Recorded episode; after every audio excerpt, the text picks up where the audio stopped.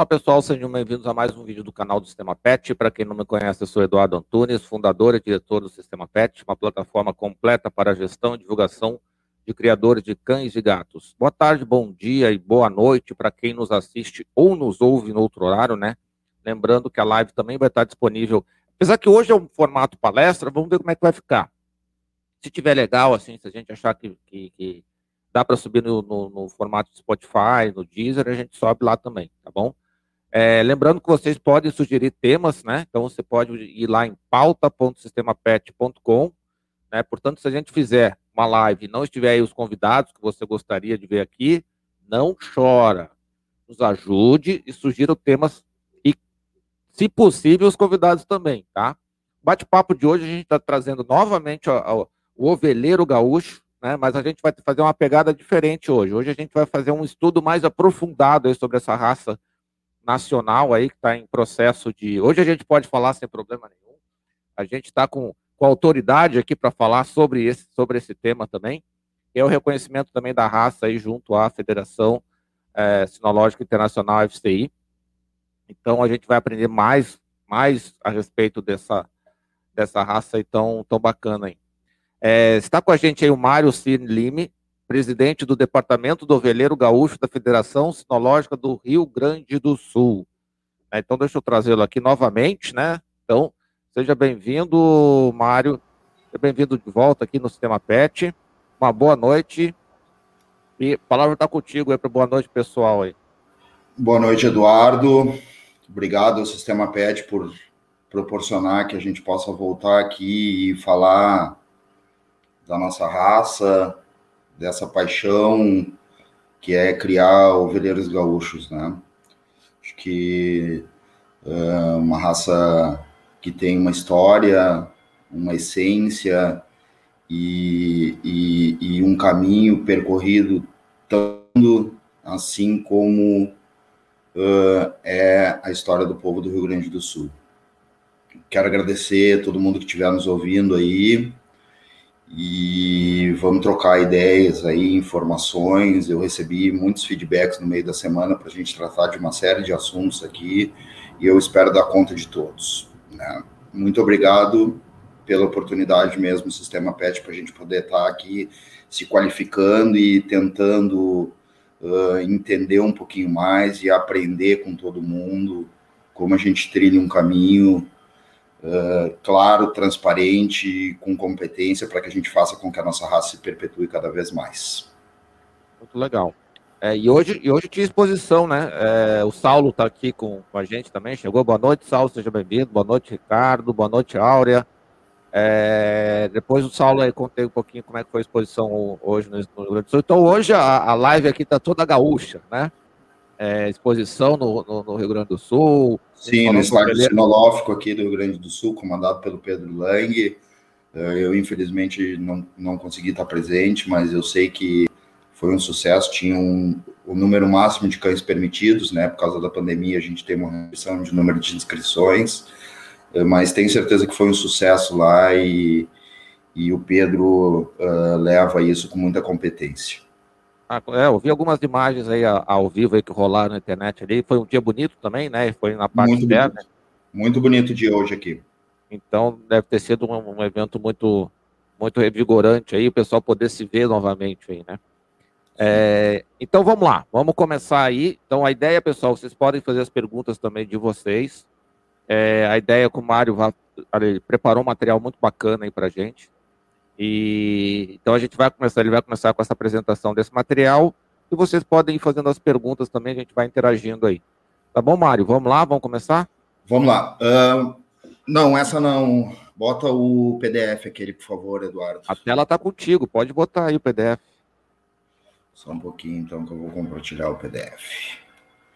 É só abrir o PDF aí. Na verdade, é importante a gente ressaltar também que eu sou o diretor do Departamento do Ovelheiro Gaúcho, filiado a FECIRS e a CBKC, nosso, o nosso guarda-chuva de proteção dentro da sinofilia. E quero agradecer a Clarice Oliveira, sempre uh, nos ajudando e nos, nos auxiliando para que a gente pudesse cada vez mais trazer uh, informações uh, legais sobre a raça e aprendendo com ela também, tá? Uh, esse é o nosso logotipo do Departamento do Ovelheiro Gaúcho, né?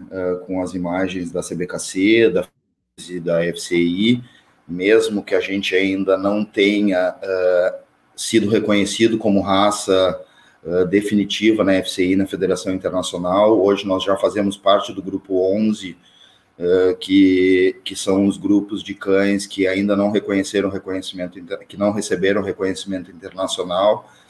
Então, uh, isso uh, é, é, é, a, é, a, parte que mostra o nosso trabalho. Né? O, o, departamento foi criado em 2016. desde lá até aqui, eu praticamente fiquei como diretor em todas, tirando um ano que a Ana Luísa foi diretora, Ana Luísa Chames, do Canil Morada São Chico, foi diretora durante um ano.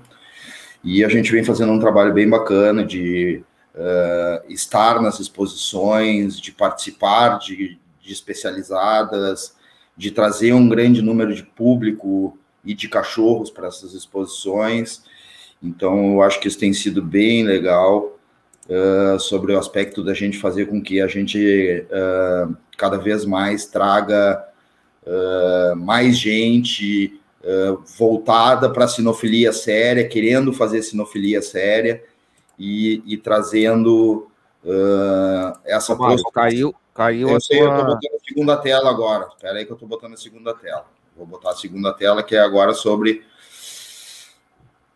tudo isso que eu estava falando. Aí agora algumas imagens de cachorros uh, ovelheiros, né? E eles são muito fiéis aos donos, muito parceiros, estão sempre perto do dono quando não estão em serviço de campo, né? Então, uh, se tu notar, esses cachorros eles estão sempre muito próximos. É, um, é, é, uma raça de companhia muito forte. O, o forte da raça seria trabalho, guarda e companhia, né? Isso são as características mais fortes, mas ao longo da conversa eu vou mostrar para vocês também que a raça tem uh, habilidades diferentes uh, e surpreende muito em cada uma dessas atividades que elas estão uh, desenvolvendo. Oi. Tu queres que eu apresente aqui? Porque eu posso. Pode, apresentar pode apresentar, por favor. Pode tá. apresentar. Deixa eu compartilhar aqui minha telinha. Vai para a terceira folha, então, para a gente falar um pouquinho uh, sobre esses, esses, a origem dos cachorros ovelheiros, tá? Uh, existem algumas teorias sobre a origem, né? Cães que compuseram a terceira folha. Passa essa, passa para o próximo paper, por favor. Mas esse aí, não, esse aí, esse aí. Uh, nessa imagem, tá? Uh, aliás, voltando um pouco antes, uh, existem várias teorias, né? o cão estrela da serra, que é um cão que eu não compactuo, mas que existem pessoas que falam a respeito dessa, desse cachorro, né? Porque antigamente não se ouvia falar muito do cachorro estrela da serra no Rio Grande do Sul, né? É uma raça portuguesa que pode ter vindo com os portugueses junto com a colonização, né? Mas ele não era muito comum aqui nessa região, né? E nós estamos falando numa época que existia uma guerra entre fronteiras aqui entre espanhóis e portugueses, onde os limites não eram muito bem estabelecidos, né? Então eu não, eu não compactuo muito com a, com a origem do cão estrela da serra, e em todos os testes genéticos que foram feitos até então, em alguns canis que têm uh, feito isso com mais força, né? Que é uma, uma das coisas que eu quero falar mais à frente, que são os testes genéticos. Não se encontrou em nenhum traço de, de genética esse cachorro uh, como sendo um dos, das origens, né? Porém, volta à tela anterior, Eduardo. Porém, existem três raças que podem ter contribuído muito para a formação do, do ovelheiro gaúcho, né? A tua esquerda, em cima e embaixo, tu vê uma raça de collie, né? O Road Collie ou Collie pelo longo, que é uma raça que foi muito importada para essa região. Era um cachorro que antigamente trabalhava com ovelhas, trabalhava com gado, era fiel ao, ao seu dono, ao seu, à sua família que a, que a, que a cuidava. e era um cachorro bom de guarda também. Porém, como a gente já conversou antes na outra live, essa raça perdeu a sua essência de trabalho e se tornou um cachorro uh, pet, né? É muito difícil hoje tu ver um collie trabalhando. Né? Não, até porque o collie, o, o, o collie de 1800 e pouquinho não era com essa quantidade de pelo, de pelo né? Uhum. Provavelmente ele tinha muito menos pelo. Muito e ele se assemelhava ao ovelheiro, viu? Esses tempos eu vi uma foto do Kennel Club do Rio Grande do Sul apresentando um collie lá em 70, 72. E, e era um cachorro que se aproximava do ovelheiro gaúcho de hoje, tá? Então eu acredito que uh, e, e, e nos testes genéticos a gente encontra muito em quase todos os testes que foram feitos o Road Collie e o Collie pelo longo são as raças que aparecem com mais força dentro dos percentuais das raças encontradas, né? É, ele se assemelha, meio... o ovelheiro assim, se assemelha muito ao Collie, né? É, é... Hoje em dia não, tá, uh, Eduardo? Hoje em dia não. A cabeça do Collie é, é em formato bem, uh, em forma de cone. Para um especialista, mas para um leigão, assim, um cara sim, que olha não, assim... Sim. Sim, o, o, por isso que é importante aquela outra imagem que tem no, no, no nesse, nesse paper aí mais abaixo, uh, que mostra lateralmente como os cachorros eles Sim. são bem diferentes de morfologia, tamanho e formas de trabalho também. No meio aqui eu tenho o grifon, tá? Que é um cachorro conhecido como barbudinho aqui na, na zona sul, nos Pampas Gaúchos, ou barbudo brasileiro, né? Esse cachorro certamente contribuiu também com a raça. Foi um, é um cachorro de extrema habilidade de trabalho com gado e com ovelha.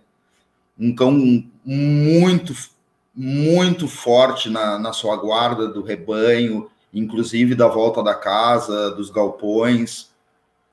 E um cachorro de companhia também. Então, essa raça certamente contribuiu com, com a formação do ovelheiro atual que nós temos hoje. E à direita, a gente tem o Old Time Scott Collie, que para mim é um dos cachorros que mais se aproxima morfologicamente nos dias de hoje, tá? Uh, acima, a foto de cima é um cachorro, é um desenho antigo, provavelmente de 1960 ou 65, e abaixo um cão atual de uma criadora dos Estados Unidos chamada Leslie Allen. Então, uh, Hoje em dia, a gente realmente tem uma, uma, uma similaridade, certamente existem muitas diferenças entre eles, né? Mas existe uma similaridade muito grande na presença desse cachorro. Tá aí, como é que o Collie foi muito trazido para cá? O Barbudo foi uma raça que praticamente se formou aqui nessa região sul do Brasil. Mas como é que o Old Time Scott Collie chegou aqui, né? Eu acho que uh, se a gente lembrar da guerra dos, entre os estados americana, a grande guerra civil americana, a gente teve uma grande migração de americanos estadunidenses que vieram para o Brasil, colonizaram grande parte da, do centro-oeste, do sudeste, inclusive fundaram a cidade americana, né? E quando eles vieram com as suas famílias, eles trouxeram máquinas, implementos agrícolas, animais, inclusive cães. Não, mas a gente também teve uma grande migração britânica, né, inglesa no sul do país, né? Então, é, os britânicos, isso, isso, isso eu acabei descobrindo aí fazendo testes genéticos e tal. É, eu descobri que, que, que, teve colônia irlandesa, teve, teve galera da, da da Inglaterra, que também chegou aí no sul do Rio Grande do Sul, ali Pelotas, interior de Pelotas ali. Mas essa ligação mais provável tenha sido com a chegada dos americanos no centro-oeste. Era uma época que os, os gaúchos subiam em tropiadas de mulas e, e, e várias pessoas levando os seus, os seus insumos daqui, o charque, o açúcar, para vender no centro do país e é muito possível que e nessas e nessas camperiadas e nessas carreadas que subiam até os eles levavam os cachorros uh, e, e, voltavam talvez com uma cadela prenha ou com filhotes que tinham sido produzidos por esses americanos que estavam lá. Então eu acho que existe uma força muito grande né, na possibilidade uh, do Old Time Scott Collie contribuir também com essa colocação que tu fez, mas eu acho que essa, essa, essa, esse ponto de ligação mais forte talvez seja nessa relação. Pode passar para a próxima fase, página, por favor, Eduardo. Tá, próxima. Bem, esse é um estudo genético, tá? Elaborado pela Old Time Scott Colley, né? Que uh, traz um pouco de como uh, é possível que o ovelheiro descenda dessas raças de pastoreio. Todas essas raças aqui são de pastoreio. As mais de cima foram as que contribuíram uh, para que a gente pudesse chegar uh, nos cães que nós temos atualmente. Né? Então, nós temos aqui uma linhagem bem na coluna da direita, onde mostra uh, o Old Time Scott Collie, o Road Collie, e, e, e, essa herança genética que nós provavelmente tenhamos recebido uh, desses cachorros de pastoreio que vieram eles de origem escocesa e britânica, assim como tu bem comentou antes. Pode passar para a próxima página.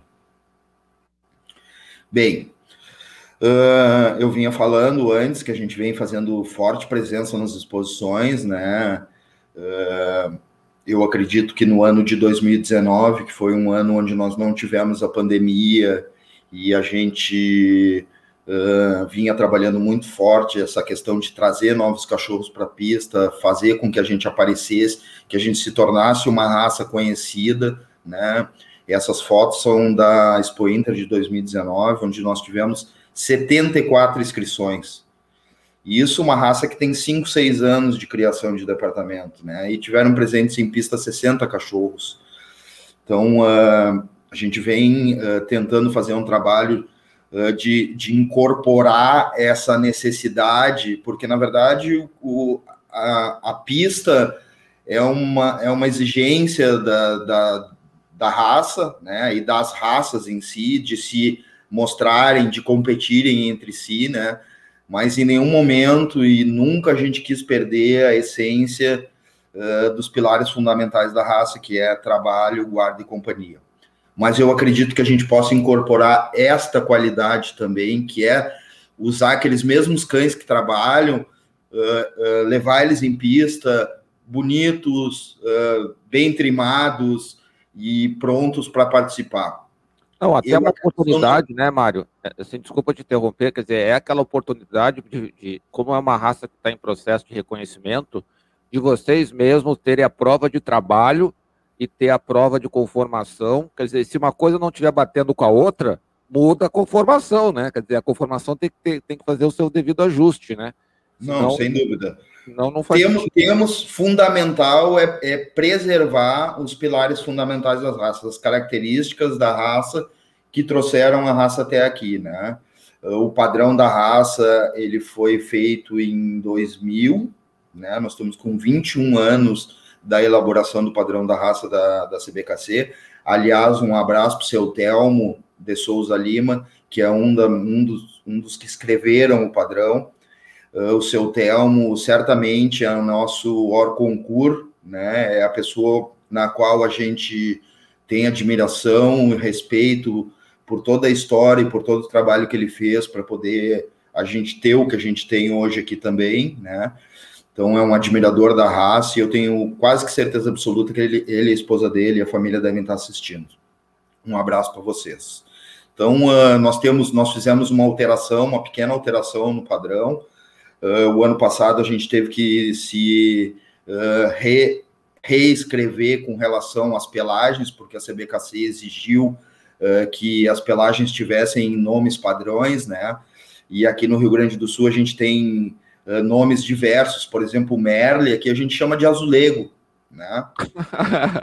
um, cachorro, um cachorro meio pintado com branco e com preto, tu pode chamar de tubiano, né? Então essas não é, eram, eram palavras uh, e termos não, que se usavam na tradição. Não eram palavras do português, eram palavras do gauchês, né? É, se usava na tradição, uh, mas a gente sofreu essa adaptação para que a gente pudesse usar os termos uh, corretos que são utilizados pela FCI, CBKC, FECIRS, para a gente enquadrar e também qualificar isso.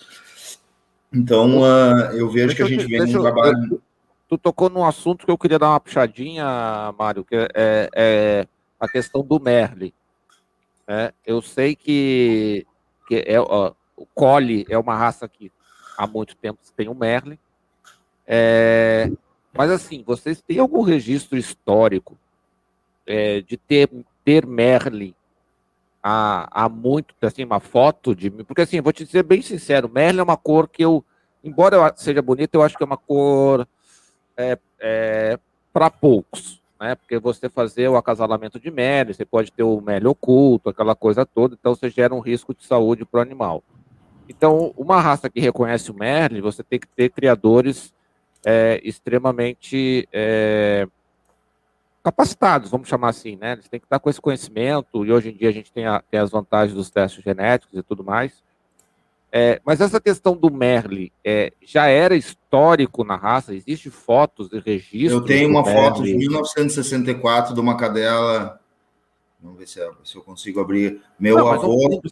É. Meu avô sentado com uma cadela em 1964. Uh, a Merle. Com uma cadela Merle, uma amarela Merle. Não, tudo bem, mas é, a, a, pergunta foi exatamente essa: se há registro histórico. Se há registro histórico, beleza. Sim, sim, há registros históricos, sim. Há registros históricos. Por exemplo, no, no Grifon e no Barbudo, né? Eh, são raças que tu não enxerga o Merle, né? Sim, sim. Então ele não provavelmente não descendeu, mas uh, como as fortes heranças genéticas são do Collie e do Old Times Collie, que são raças que eh, possuem o GNML há muito tempo já nas suas gerações, né? Então, por isso que a gente, a gente vem uh, trabalhando isso, né? Mas eu acho que é importante essa tua pergunta, porque um cachorro Merle, eu até tô te mandando uma foto aí, se tu puder botar ela na tela. Uh, um cachorro Merle, uh, ele, aos olhos do comércio, ele é muito requisitado, né? Então, uh, eu, eu, eu procuro, procuro tomar muito cuidado com essas colocações, porque realmente uh, é a galinha dos ovos de ouro para o criador que, que comercializa filhotes, né? São os filhotes é, mas, que são. Mas é uma, é uma, é uma, é uma é, assim, a galera que, que deve procurar Merle, eu imagino, deve ser uma galera mais de cidade, né? Porque acho que para o campo não faz diferença a cor do animal, né? Uh, uh, na verdade, para o campo, os cães predominantemente brancos sofrem muito mais com o sol, tá? Então, quanto maior for a capa de proteção de pelagens escuras nos cães que trabalham e que fazem serviço de campo, uh, é nítido que eles têm mais resistência, se adaptam melhor, não sofrem tanto com. Né? Uh, pode ser um cachorro da mesma ninhada, com a mesma quantidade de pelo ou de subpelo, mas os cães que têm pelagem predominantemente branca, eles sofrem mais com a, com a intensidade do sol, sim. sim. Mas não o preto? Porque eu imagino o preto... que o, o preto no verão gaúcho também é puxado. Não, não, não, não compactuo com isso. O cão predominantemente branco tem, tem às vezes problemas uh, de, de, de, de, pele, porque não conseguem filtrar tão bem o sol como os cachorros que têm capa escura, os amarelos, os pretos, os tricolores, ou até os merles, como esse cachorro que eu te mandei agora. Ele é merle, mas ele tem uma capa cinza e preta por cima do corpo dele, uh, bem uh, forrada por cima, sabe? Então, eu, eu acredito que o, o, branco ele realmente ele é, é mais suscetível a, a, sentir problemas de calor e de pele uh, sob exposição intensa do sol. Ah, legal. Passa a próxima tela para nós, Eduardo, por favor.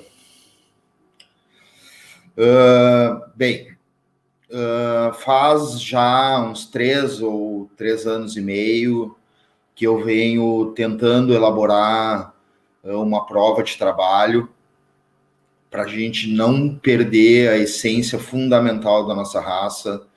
O ovelheiro gaúcho é uma raça que é conhecida como uma raça de pastoreio, é uma raça que a gente uh, precisa uh, trabalhar hoje como um grupo novo, né? Como a gente comentou da outra, para a gente não perder as essências e as, e as características fundamentais da raça. Nós estamos desenvolvendo uma prova de trabalho, na verdade, o ano de 2020, de 2021 foi muito ruim para todo mundo, mas uh, pode dar um clique aí no vídeo que eu vou falando enquanto a gente vê. Eu acho que não toca aqui.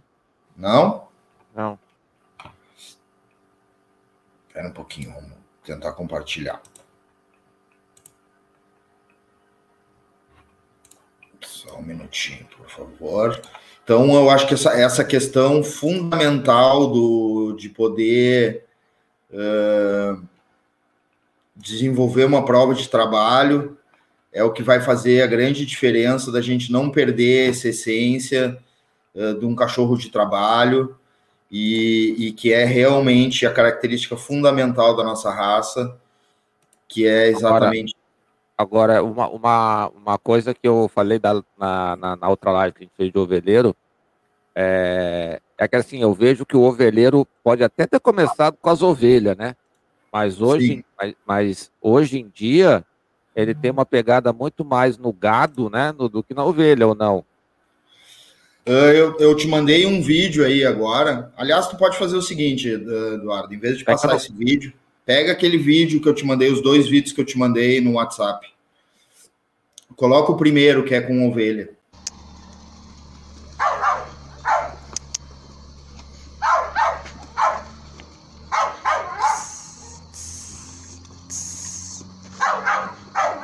Você tem que se desmutar aí, Mário, porque o vídeo muta quando põe o vídeo no ar.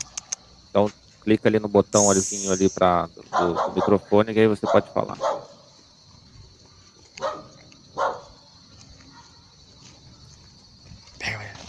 Tá me ouvindo agora? Agora foi. Agora foi. Então, o que que acontece? Tu, se tu notar, essa é uma cadela nova que está trabalhando. Uh, as ovelhas e os cabritos ali, ela, a dona dela tá fazendo os comandos, só que se tu notar, não existe não existe nenhuma agressividade, nem tentativa de morder. Ela ainda está um pouco receosa com o serviço, mas ao mesmo tempo ela está de cola erguida e se impondo frente ao, ao manejo do, dos, dos ovinos, né? Então, uh, isso que, se, que a gente busca, sabe? Tu trazer um cachorro que não tem índole de maldade, mas ao mesmo tempo, ó, que ela tá com a cola erguida, ó. Ela tá mostrando para ela que é, é, é, ela que vai levar os ovinos onde ela quer, ó. Então, eu acho que isso, isso para mim é muito importante, tá? Realmente, tu tem razão. Uh, eu conheço pouca gente que desenvolve trabalho hoje em dia de pastoreio de ovelhas com um ovelheiro gaúcho, porque o Border Collie é um cachorro extremamente inteligente, muito bem conduzido sobre esse aspecto. Então, o Border Collie ocupou um espaço uh, que poderia ter sido ocupado pelo ovelheiro, e eu acho que uh, também é trabalho da gente tentar fazer com que a gente desenvolva mais esse tipo de atividades, né? Para que a gente possa trazer essa essência do trabalho tanto com ovelhas como com gado. Mas é muito mais comum tu ver uh, ovelheiros trabalhando com gado. Até porque hoje eu estava comentando com a, com a Isa, que é dona dessa cadela que a gente mostrou o vídeo, né? O ovelheiro tem uma característica muito diferente de praticamente todas as raças de pastoreio, Eduardo. Todas as raças de pastoreio, elas precisam enxergar o rebanho na qual elas vão trabalhar e vão arrebanhar. O ovelheiro não precisa ele ou ele já está acostumado com aquele serviço e ele sabe onde mais ou menos o gado vai estar e vai procurar o gado e trazer para o local de recolhimento, né? Ou para uma mangueira onde o gado vai ser banhado e vacinado, ou troca de piquete, né? Ou às vezes o ovelheiro entra dentro do mato adentro e, e enquanto ele estiver em silêncio lá dentro do mato, ele não encontrou o gado ainda onde eles estariam descansando dentro do gado, ou, ou pastando dentro do mato. E aí, quando ele encontra o gado no meio do mato, ele começa a latir, e aí tu já sabe para que lado do mato provavelmente aquele cachorro, aquele grupo de cachorros, vai tirar o gado para poder conduzir ele para o lugar onde o peão quer. É, Coloca até, até deixa, ô, Mário, ô, Mário, só antes de continuar, só deixa eu, eu, esclarecer o pessoal que às vezes não conhece o interior do, do Rio Grande do Sul, o interior aqui. A gente fica imaginando que os pampas são um campão de futebol gigante. E não é. Tá? O, o, o, o bioma, o, o, Pampa, ele não é só é, gramado, como se fosse um grande gramado. Ele tem áreas de vegetação, de vegetação às vezes, hoje, hoje em dia, até com vegetação plantada, de eucalipto, às vezes mata, uma mata nativa, muito também, muito, às vezes muito próximos aos rios e tudo, até por uma questão de, de, de legislação hoje em dia. E essa, essa mata geralmente é muito densa. Então é, é difícil para o peão ou para o gaúcho adentrar esta, essa vegetação, é, mas o gado entra lá dentro, às vezes, para se proteger do sol, para descansar, para beber água, às vezes para se proteger do minuano, que, que, que, que que é frio. Da chuva.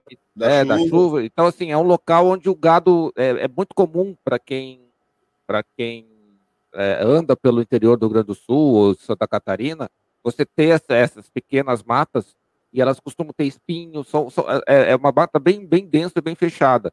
Então, você ter um animal que adentre é, essa, essa, essa vegetação é extremamente importante. Deixa é, eu passar não, o segundo vídeo aqui. Eu Espera vou... só, um pouquinho, só um pouquinho, Eduardo, só um pouquinho. Uh, ainda bem que eu não matei as aulas de geografia, né? Mas é bem importante essa tua colocação, porque a metade sul do estado e em direção ao Uruguai e Argentina são pampas, muito pouco acuchilhados e, e, e com muito pouca uh, uh, densidade de matos de grande uh, amplitude. Mas existem pequenos capões de mato, né, ou de vegetação nativa, que foram remanescentes, né, porque essa área foi muito explorada, agrícola, fortemente explorada nessa parte da agricultura. Então, nós temos ainda pequenos remanescentes de mato e é nesses capões mas uh, nós temos o Planalto aqui na região de Passo Fundo, Santa Maria, a, a, a Serra do Mar termina aqui em Osório, né? Então nós temos floresta mas Então nós temos um bioma bem diverso no Rio Grande do Sul mesmo. Então, voltando a falar, eu estou uh, na porta onde o gado uh, entra para ser recolhido e o cachorro foi lá buscar. Isso tu pode notar que em nenhum momento eles, eles têm agressividade de pegar ou de, ou de agarrar. E, e se existe no meu primeiro comando, ó. Ó, no meu primeiro comando ele botou atrás e voltou para não seguir tocando gado. Então, são cachorros que têm ouvido muito bom, são extremamente atentos àquilo que, o, que o dono está pedindo. Coloca o segundo vídeo também, que daí a gente passa para a próxima fase. Vai botar então, tá.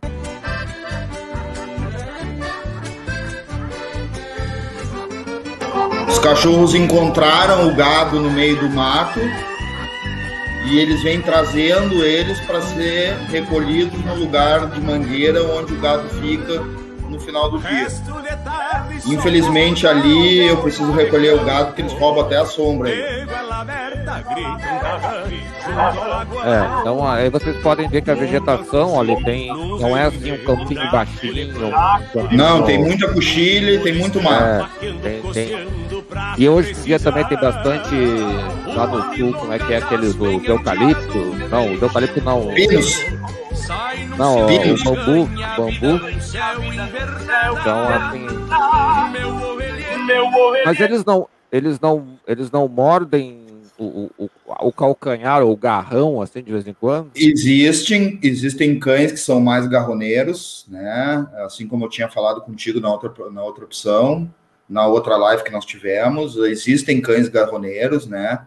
É, eu acredito que no momento que a gente montar o regulamento definitivo da prova de talho, o agarrar vai ser uma, uma falta leve, né? Não é uma falta grave, mas é, vai ser uma falta leve de o cachorro ter agarrado, né? Porque o ideal é que ele se imponha somente latindo e uh, amadrinhando dos lados o gado para direcionar para o lugar onde ele quer.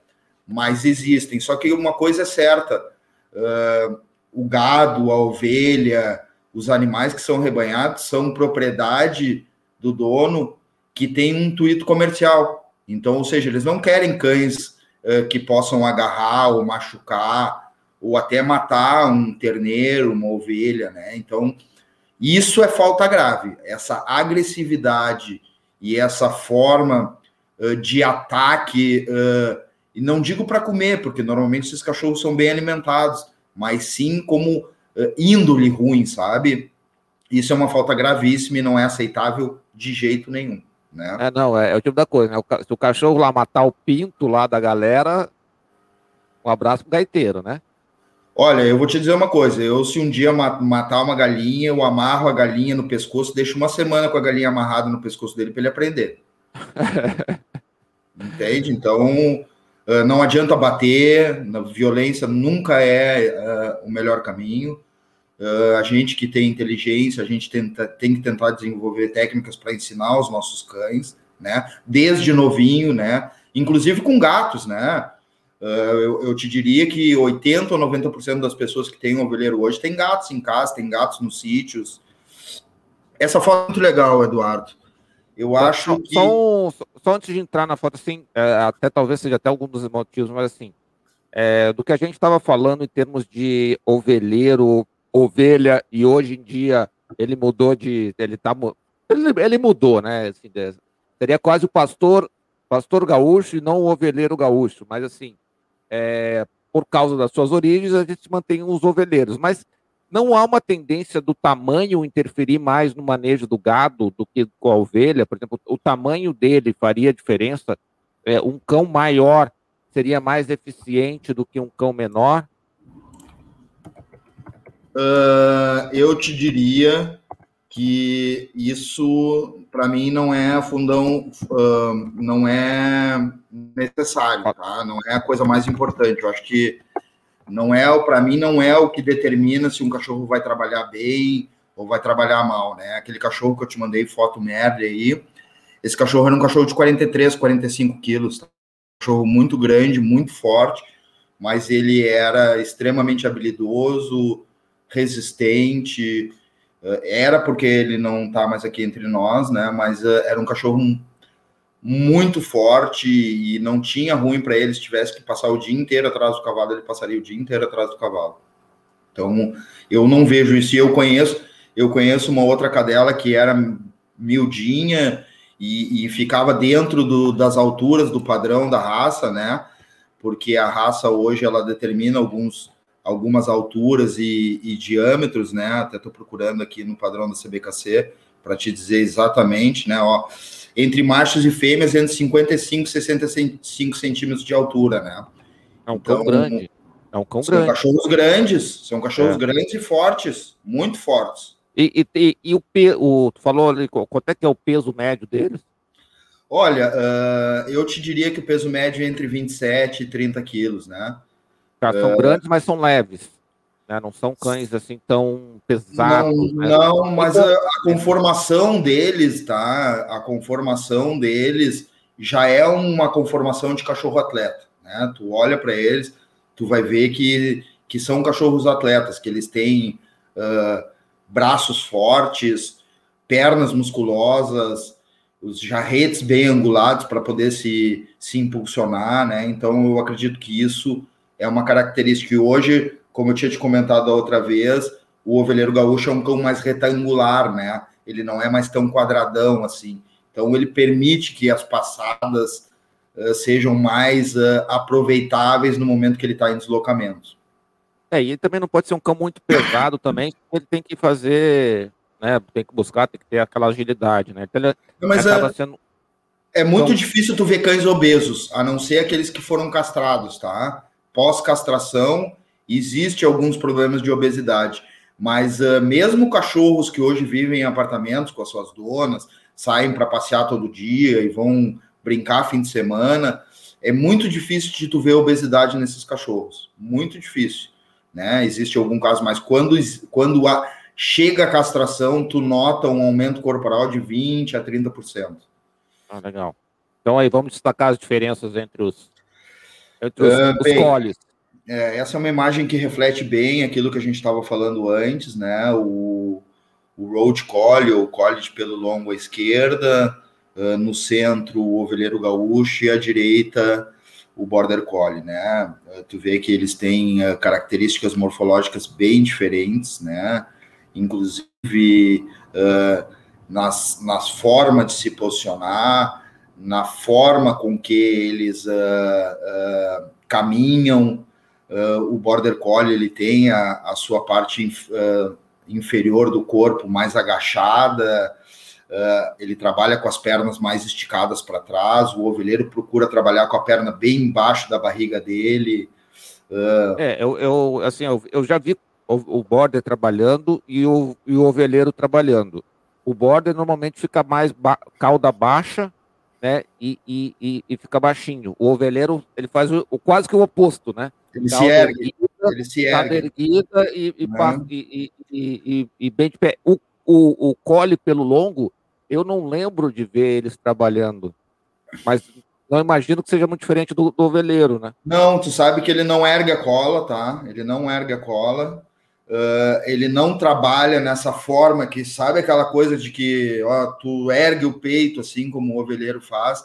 Ele trabalha na sua, na sua forma de, de, de parada natural, mas ele late bastante. Isso é uma característica igual do ovelheiro, tá? Ele é um cachorro que late bastante, mas ele não é, ele não é tão uh, contundente quando ele vai abordar o gado nas, nas, suas, nas suas extremidades, né? O ovelheiro não. Ele já procura aquele, aquele desvio de finalidade onde o gado está, né? Agora, uma, é, coisa então... que eu, uma coisa que eu presto muito atenção, assim, que eu, que eu já percebi é o seguinte: as orelhas. Né? Quando, quando o cachorro é um cachorro de trabalho, entre aspas, dane-se as orelhas. Né? Pode ser de qualquer formato, né? entre aspas também, né? Mas o, aquele cachorro que já saiu do trabalho, que está mais em conformação, aí eles, eles prestam mais atenção com relação a isso. Eu estou olhando aqui também com a, o ovelheiro gaúcho fala o seguinte: orelhas variáveis, podendo ser eretas, semi-eretas ou pendentes em botão ou, ou em rosa. rosa. Ou uhum. seja, te, o, o resto é mais importante que a posição da orelha, né? Não, uh, tu sabe, Eduardo, que, uh, como eu te disse, o padrão foi escrito em 2000, né? Uh, e eu acredito que a gente vai passar por essa necessidade de reavaliação do padrão item por item, né? E, e reformular, né? São 21 anos, né? foi muito bem escrito pelos, pelos técnicos e pelos árbitros e pelas pessoas que escreveram o padrão em 2000, mas eu acredito que hoje a gente vai precisar fazer uh, um, um, trabalho em cima do padrão que certamente nós, nós teremos que fazer nos próximos anos para poder definir isso, né? Por exemplo, uh, eu acredito que na maioria dos criadores as orelhas eretas não sejam uma coisa aceitável, sabe? Ela não é bonita. Aquela foto que eu te mandei do cachorro Merle, ele tem as orelhas eretas. Mas, por exemplo, ele teve muitos filhos, muitos netos, muitos bisnetos, e ele praticamente não passou isso de, de dessas orelhas eretas, né?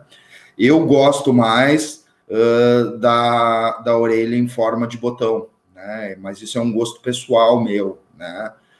Agora, isso é ruim, essa amplitude, essa, essa, essa grandeza na leitura do padrão, porque isso pode dificultar um pouco no momento que a gente estiver em pista, algum árbitro uh, poder se identificar com aquilo que, principalmente esses árbitros que não conhecem a raça, né? Porque como é que eu, o que, que eu vou mas fazer, há, cara?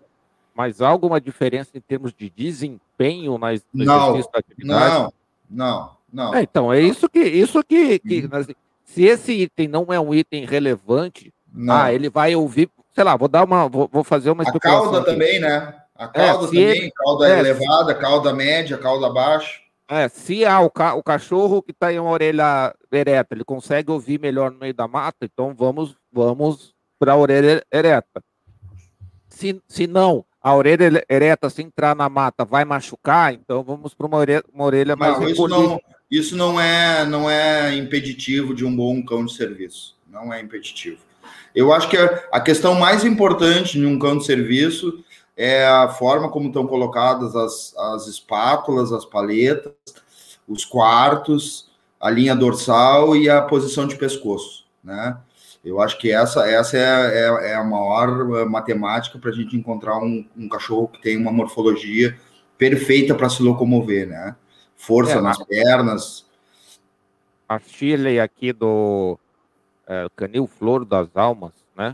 Ela fala que me chama a atenção a flexibilidade de movimentos corporais que o ovelheiro tem com a agilidade do movimento, mesmo sendo de grande porte. A Shirley, na verdade, ela tem um cachorro do Canil Flor das Almas, se eu não me ah, engano, ah, tá. em Rio Grande do Norte, tá? Conhaque, o conhaque. O conhaque, exatamente. O Flor das Almas conhaque, né? Uh, a Shirley é uma, é uma gaúcha que mora lá no norte, lá, e tem um cachorro, uh, Flor das Almas, lá, neto desse meu cachorro, inclusive. Então, uh, um abraço para ti, Shirley, obrigado pela audiência. eu acredito que sim, tá? É, é, essa característica que eu estava te falando, que são cães atléticos, eles naturalmente são cães atléticos, né? E, e, volto a toda aquela questão que eu te falei na outra live, que é, tchê, isso é seleção natural, pouca interferência humana, uh, cruzamentos, às vezes, uh, indesejados, né? Porque os cachorros fugiam, iam para a distância do vizinho, cobriam as cadelas do vizinho, né? Então, uh, eu acredito que essa seleção natural forjou um cachorro atlético, de bom temperamento, com aptidão de trabalho, excelente de guarda, bom de companhia, né? Características que são muito latentes dentro do ovelheiro gaúcho. Eu Vamos para a próxima tela. Da... Deixa eu fazer a pergunta da Alessandra aqui, porque ela ela tá com ela tá com uma dúvida, só que agora a Alessandra com dois meses e meio, ela tá com um filhotinho de dois meses e me... dois meses e meio. Fale Alessandra, sobre, a possibilidade de criar três ovelheiros no apartamento, tá? Adultos. Então, eu qual é a mágica? Hã? Qual é a mágica? Como é que faz para dar certo? Uh, primeiro, uh, passear bastante, né? Uh, tu tem que levar eles para fazer exercício. São cachorros que, se tu quiser ver Netflix 10 dias seguidos, eles vão ficar sentados do lado do teu sofá e, e vão ficar contigo. Eles são teu parceiro, são teus amigos, né? Mas tu vai ter que levar para passear, para fazer xixi, para fazer cocô, para se exercitar. se possível, aos fins de semana, tu leve eh, nas grandes praças, que nós temos praças maravilhosas aqui no Rio Grande do Sul, onde tem cachorródromos, ou então para a chácara da tua família, ou do namorado. Então, eu acho que uh, não, não é impossível, e eu acredito que esta companhia dos ovelheiros com a gente no dia a dia torna a nossa vida ainda mais legal. Né? Eu sou é, suspeito, eu... óbvio, mas e hoje em dia, olha, Sandra, também tem as opções das creches também, né? Claro. O, o, o, ovelheiro também me parece que é um cachorro bem boa praça. Assim, ele, não é, ele não é de arranjar confusão com os outros, né? Em uh, creche da sogra, creche da mãe, creche da irmã. em algum lugar eles ficam. Mas uh, é, quando tu vai viajar com, com companheiro, com família, e tu precisa deixar a creche uma opção, ou os familiares. Mas eu acho que a grande, a grande mágica disso é, é manter exercícios, né? É, sair para caminhar duas vezes ou três vezes por dia, levar para fazer xixi, cocô. Então, eu acho que isso aí não, não tem mistério. São cães muito tranquilos, eles não têm aquela energia do 8 mil giros que chegam lá e não descem nunca, né? Então, são cachorros que, por exemplo, tu vai chegar em casa, os cachorros vão latir, né? Estão felizes porque tu chegou e tal, mas uh, não fica aquilo durante muito tempo. Então, logo em seguida, eles já acalmam, já deitam num canto, sabe? Não são aqueles cachorros pivitados que saem abanando o rabo, derrubam tudo em cima da mesa. Então, uh, eu, eu, eu te, te tenho certeza que tu vai ser muito feliz com teu ovelheiro no apartamento, viu, Alessandro? Aqui o, o Roberto aqui do Dog Family falou, Mário, deixa aqui o meu convite para vocês usarem a plataforma Dog Family com mais um meio de divulgação do ovelheiro. Roberto, eu estava falando com, com o Mário antes de começar a live, exatamente. Verdade. Passei o teu contato para para ele. Ele vai te chamar aí. Obrigado, é, eu Roberto. Passei, eu, eu, passei o teu contato é, dele também para vocês. Então vocês, vocês conversem aí, porque ele falando que o, tem o site ovelheiro .com.br, né, Mário? Isso. É, que, que, tá, que é novo ainda e tal. Eles começaram a fazer um banco de dados, mas tem a tua tecnologia aí que já tem, o, já tem os Aliás, para, parabéns para o Bruno Tombe, lá de São Paulo, que é dono de quatro animais, ovelheiro gaúcho, né? É, que, que leva seus cachorros em exposição. Aliás, a, a cadela dele, o ano passado, ficou segundo lugar uh, no BIS, uh, com com dois árbitros, né? Então é um cara que está fazendo um, uma, uma forma de trazer todo mundo para enxergar o cachorro em pista lá em São Paulo, muito legal. Tenho o maior orgulho de, de ter o Bruno e a família dele como parceiros da gente aqui, tá? Ah, legal. Parabéns aí, pessoal. Bem, uh, hoje, né, uh, a gente já tem 29 canis criando ovelha luxo, né? Uh, nem todos eles são, mas se eu não me engano, já são 21 ou 20 canis registrados pela CBKC, né? E temos em torno de 500 cães registrados já entre RI e registros de ninhado, né?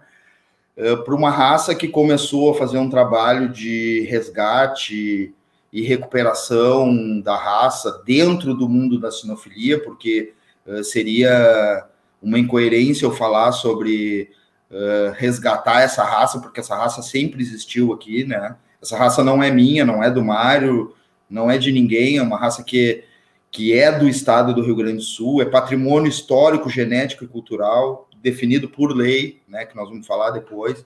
Então, Uh, a gente agora está cumprindo os requisitos para que a gente possa chegar na FCI, né?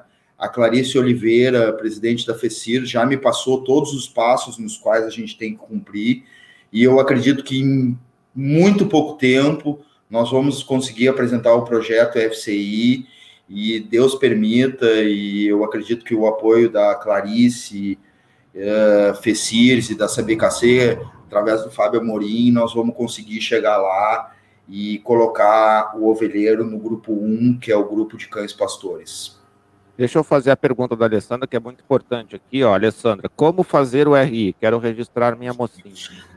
Alessandra, existem, explica, uh, na verdade... Explicar, ô Mário, explica o que, que é o RI também para a galera e como faz, então. É, o RI é o registro inicial, né? Também considerado como CPF, CPR, que é o Certificado de Pureza Racial.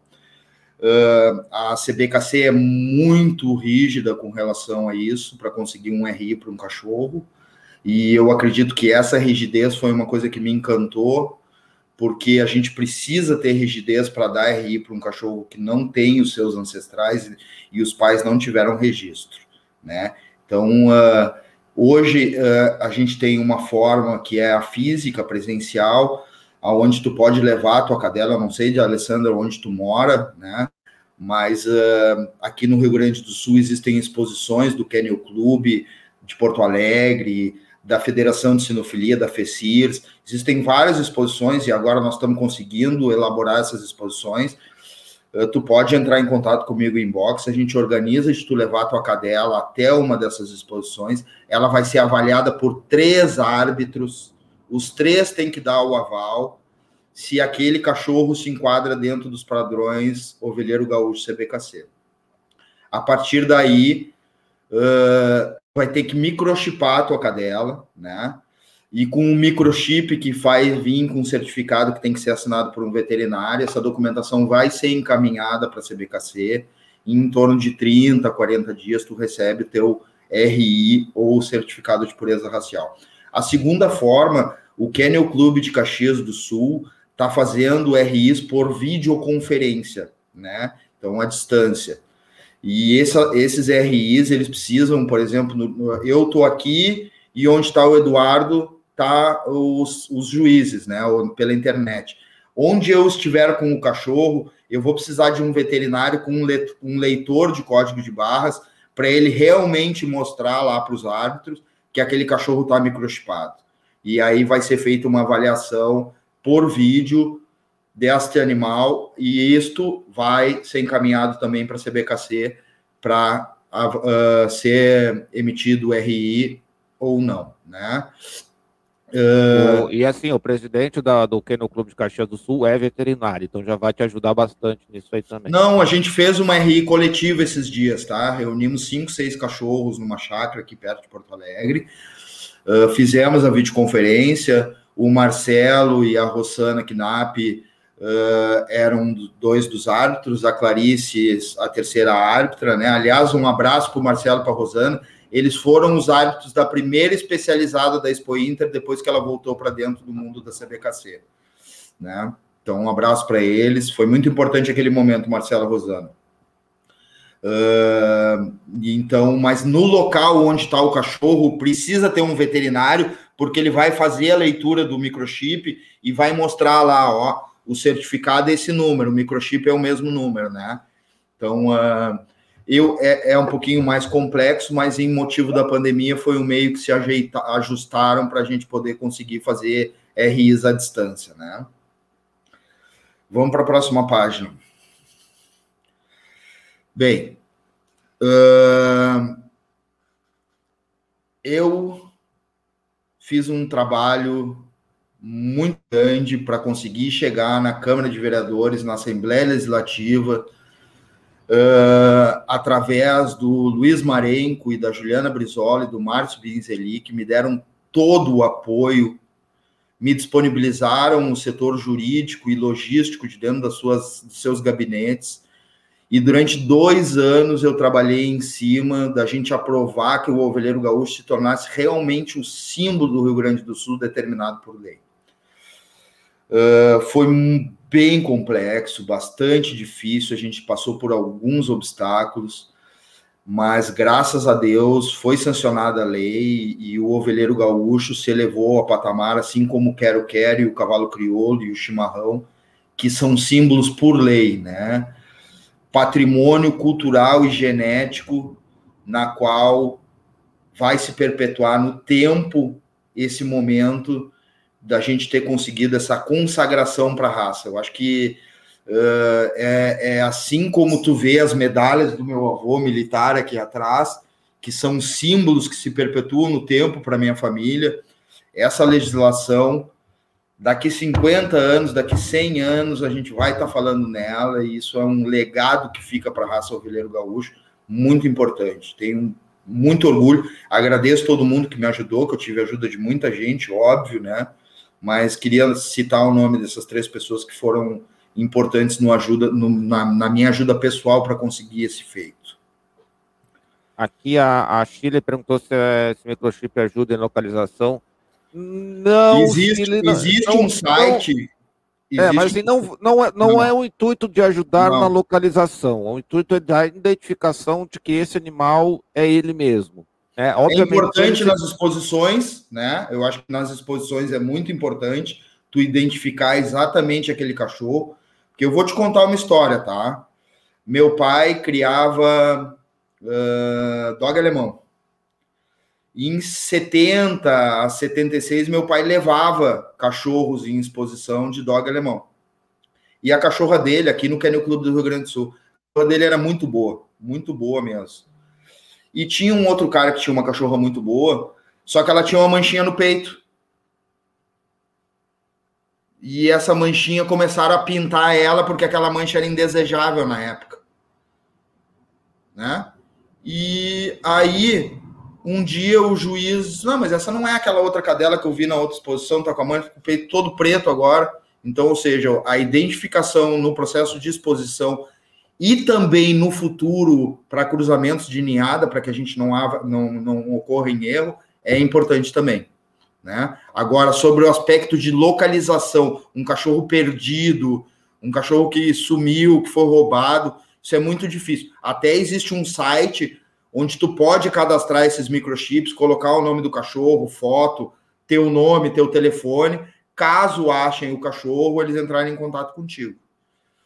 É, é, dá uma olhada no Microchip Partners, é parceiro nosso aqui. Procura por Microchip Partners também, que os microchips deles são feitos na Suíça. Então a coisa não é fraca, não. Os restos aí é chinês, mas o deles é na Suíça. Aqui, ó, é, Alessandra, a, o RI a partir dos seis meses. Isso, exatamente, ah. desculpa. Boa, Penélope. Obrigado pela colocação aí. Os RI só podem ser feitos a partir de seis meses de idade. Vamos lá? Falar uhum. sobre saúde. Vamos lá. Uh, na semana passada, uh, eu recebi vários feedbacks e, e, algumas mensagens no meu celular que me questionaram com relação a ter dito na live anterior que os cães têm uh, poucas doenças genéticas, né? Na verdade, se a gente olhar nos plantéis atuais, a gente não enxerga muitos problemas genéticos mesmo, nem de doenças pré-existentes, né? Herança daquela questão da seleção natural, os mais fortes sobrevivem, eh, os mais fracos eh, não eram cuidados, eh, os donos no fundo do campo jamais botariam um cachorro, levariam para o veterinário. É, o que era para o cavalo era para o cachorro também, né? Então, ou seja, os animais mais fracos acabaram não sobrevivendo, né? É, só que a Ana Luísa Chames é, me chamou e me fez algumas colocações que eu achei pertinentes, apesar de eu ainda ter uma certa restrição com testes genéticos, né? Nós discutimos isso, eu e tu também, durante a semana, né, Eduardo? Uh, mas uh, ela me falou que existem sim algumas doenças pré-existentes e eu prometo numa próxima live a gente falar só sobre testes genéticos. Aliás, nós já estamos tentando organizar uma, se for pelo sistema PET, melhor ainda, senão nós vamos uh, tentar ah, organizar uma live. Tu, tu, quer falar sobre teste genético e saúde? Fabiana. A doutora, a doutora Fabiana aí do, do, Rio Grande do Sul. Eu é, sei. Melhor pessoa. Já fiz um curso com ela. É, melhor pessoa não há entendeu? Eu vai em contato com ela que ela vai fazer um estudo, vai, vai preparar um material de. Nós podemos trazer, podemos convidar ela aqui e a gente poder vir falar, porque ela já falou uh, para a gente sobre o Veleiro Gaúcho, a doutora Fabiana é uma expert mesmo, seria um prazer a gente poder tratar dessa questão junto com a doutora Fabiana aqui ao vivo e poder interagir com relação a isso. Então, ela me comentou que existem alguns assistentes que estão aparecendo nos testes genéticos porém eles ainda não são latentes nas, na, no plantel, né? Então, ou seja, a gente não enxerga esses problemas de doenças pré-existentes. Uh, Para mim, hoje, os dois grandes problemas de doenças são esses, quer dizer, de doenças são os cruzamentos entre meles, que não é doença, é um cruzamento indevido, e os cruzamentos entre famílias, onde diminui a imunidade. E aqui eu apresento alguns uh, medicamentos, né, onde uh, aquele protozoário dos cães pastores, que na sua grande maioria das raças tem problemas com essas medicações, não devem tomar. Os em vermelho de jeito nenhum, os amarelo, muito cuidado, e os verdes tu pode usar. Então, ou seja, se tu tem um cachorro ovelheiro gaúcho, ou tu tem uma raça de pastoreio, te preocupa com esses tipos de medicamentos que vão ser ministrados, o... Desculpa. O teu cachorro ele pode ser imune a esse MDR, né? Então uh, pode ser que uma vez tu deu lá um Dectomax ou tu deu ivermectina, o teu cachorro passou ileso, mas existem casos muito sérios de esses medicamentos aqui interferirem inclusive na morte de animais. É, então, assim, um veterinário bem, bem, bem preparado, ele já vai fazer esse alerta. Né? É, o, grande, o grande problema, Eduardo, o grande problema é que as, a grande parte dos veterinários não, praticamente não conhecem né, essa raça. É, não, então, é, é, então, por isso que eu falei, o veterinário bem preparado, ele já vai ficar esperto. Isso aqui é um cole, né? Uhum. É, é, é, da família do cole. Perfeito. Né? já vamos abrir o olho com essa medicação aqui. E vocês também, é, se vocês tiverem que levar o animal, diz, ó, você sabe que, que, que, os cães da família do Collie têm restrição. Faça a pergunta, né? Você sabe Sim. que a família do Collie tem restrição? Ah, não sabia. Então, abre o olho. Não, a gente, a gente procura divulgar bastante esses dois materiais que estão aqui contigo hoje. A gente procura divulgar para as pessoas, por exemplo, nas carteirinhas de vacinação que são vendidas, que são entregues junto com os filhotes vendidos. Esse material vai junto na carteirinha, impresso né? Então, uh, eu acredito que os criadores hoje estão com uma consciência muito legal. Uh, eu, eu tenho certeza que o trabalho que está sendo feito está sendo com muito cuidado para a gente não perder um fio da meada e acontecer aquilo que aconteceu com aquela raça, da gente ter dois cães diferentes, um padrão, mas dois cães diferentes. É, né? o, o Mário tá falando da live sobre que a gente fez semana retrasada, né, Mário? Quinta-feira é, da outra semana. É, então assim, se vocês querem, a gente aqui, se você tá chegando aqui a primeira vez, a gente tem quase 200 lives aí falando sobre é, sinofilia, sobre várias raças de cães, sobre até gatos. Então, já assina o canal aí para não, não perder. Depois dá uma vasculhadinha ali, que tem bastante conteúdo aí. Aqui a Luciana está falando aqui, ó, o veleiro carrega algumas doenças genéticas que as raças que deram origem, é, quem, cri, quem quer criar precisa testar, no mínimo para miolopatia degenerativa e a síndrome do olho do cole. É, é, é tem, tem, assim, tem bastante testes genéticos hoje, né? Então, assim, cê, é, inclusive essa mutação do MDR1, então, assim, você tem bastante. Hoje em dia. Que, isso que a Luciana falou. São, É, isso que a Luciana falou, por exemplo, os Estados Unidos não importam nenhum cachorro se tu não apresentar esse teste. Mesmo que não seja uma, uma, uma herança genética dos cães, né? É, esses testes que a Luciana aqui do Colibis falou, ela tem plena razão. São, é muito, os testes são importantes, né? É, eu não, não acho errado. Eu acho que é a forma como a gente interpreta, muito bem dito pela Ana Paula do Flor das Almas ontem para mim, a forma como a gente interpreta esses exames é que nós vamos ter que aprender melhor, né? Uh, eu tenho, eu tenho, eu vou, vou voltar a falar. Eu sei que é um tema polêmico. O ano, o semana na outra live, o Eduardo uh, até me interrompeu no meio do caminho e eu mostrei para ele que não era. Não existe um clone perfeito. Então, não existe genética perfeita, né? Então, talvez numa num, num teste de, de genética, e eu estou dizendo talvez, eu não sou geneticista, eu não sou biólogo, sou advogado. Talvez no teste tu encontre algumas coisas que não condizem com aquilo do indivíduo. Talvez. Mas também o saber interpretar, tem um profissional competente que saiba interpretar aquele teste que foi feito, isso é muito importante. Muito importante mesmo. Então, aí eu vou fazer a, a, de novo, vou chamar a doutora Fabiana, porque ela faz esse serviço também, tá? É, então, ela, se você for lá em genéticacanina.com, é, ela, ela, ela te ajuda também, ela, ela ajuda Sim, a tem... determinar quais exames fazer e qual a interpretação deles. É, aqui é, a Luciana, a Luciana tá, tá falando aqui, hoje o laboratório LDM VET faz um combo C, CADM MDR com valor bem acessível. Luciana, obrigado pela dica. É, a gente já fez live com, a, com o pessoal do LDM VET. É bem, bem bacana o, o material que eles estão fazendo lá também. É, é, uma, é uma boa dica aí, fica a dica aí para o pessoal.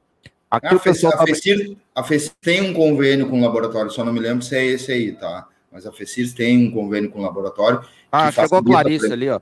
Chegou a Clarice, ela já... Clarice, qual é o convênio de laboratório aí que, que a FECIRS tem aí? Depois coloca para gente. FECIRS, a CBKC, é. é.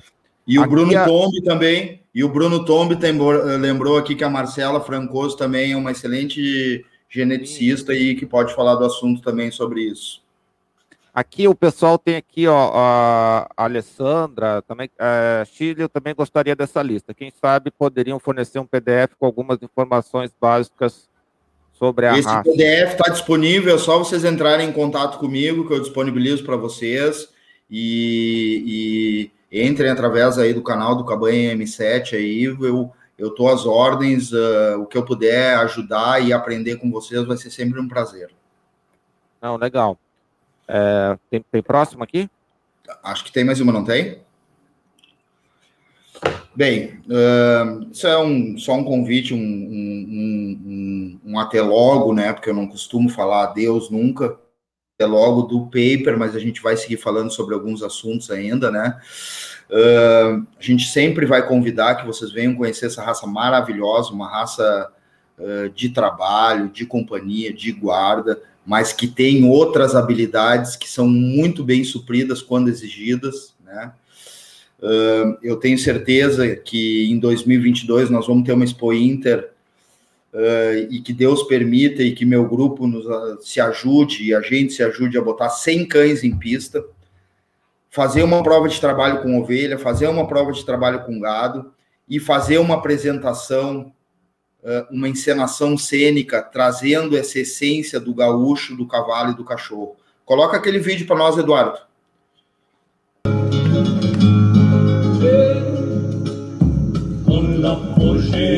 Então esse, esse é os moldes dos, no qual eu já estou preparando uma apresentação onde a bailarina vai carregar um cachorro e vamos ter uh, uma, uma encenação mostrando essa tradição, essa essência de preservar as nossas origens, um cavalo, um cachorro, um gaúcho, aprenda que são quem criou, forjou e também uh, manteve essas terras produzindo, uh, criando alimentos, trazendo cultura da música, da poesia, de toda essa história que o gaúcho tem. Então, em breve vocês vão ver exatamente isso, mas com um cachorro ovelheiro gaúcho dançando aí.